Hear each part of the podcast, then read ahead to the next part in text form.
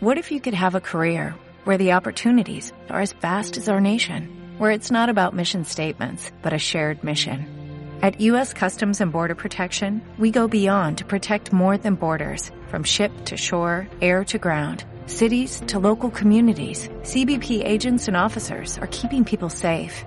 Join U.S. Customs and Border Protection and go beyond for something far greater than yourself. Learn more at cbp.gov/careers. La escritura como hábito, un camino iniciático. A modo de epígrafe. La atención extrema es lo que constituye la facultad creadora del hombre, Simón Bell. Creando el hábito de la escritura. La palabra hábito viene del latín habitus, que a su vez quiere decir tenido, participio del verbo tener.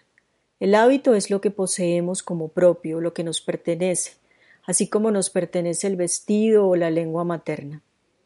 El concepto de hábito tiene implícita su función cotidiana y al ser parte de la persona, al estar adherido a ella, le pertenece como costumbre.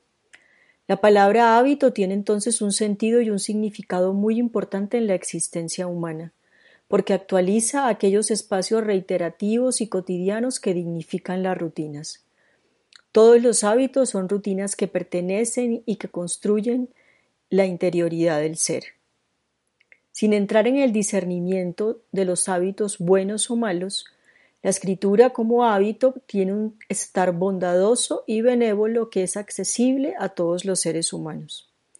La escritura como hábito es rutina de autoconciencia y reflexión constante, y se inserta en la vida como la experiencia cotidiana. Esta rutina autoconsciente de la escritura, donde atestiguamos nuestra vida y sus experiencias, va construyendo en el individuo que la asume una gran capacidad de volverse íntimo consigo mismo, de reconocer las particularidades propias que le pertenecen como ser único, y también reconocer lo que le hace diferente de los demás. Para que el hábito de la escritura se pueda insertar en la vida, adentrarse en ella poco a poco hasta convertirse en algo natural, en un vicio estable, es necesario consolidar su práctica en los ciclos del tiempo y de las horas. La repetición como espacio de interioridad. El hábito es la verdad de la repetición, es la lealtad a lo mismo, el volverse siempre a lo mismo como refugio y como contención, este hábito asumido como conciencia puede representar una experiencia profunda y honesta, un regalo para nuestra vida. Lo primero que tenemos que comprender es el valor inmenso de lo repetitivo, no como un lugar aburrido y de muerte vital, sino como un lugar de exploración donde todo es diferente a pesar de parecerse a lo mismo. Lo repetitivo nos muestra nuestro estado presente como un espejo, nos muestra nuestra condición más pura, sin adornos, sin artificios. El acto se repite para demostrarnos a la vez lo que no cambia, la esencia inmutable, el núcleo interior.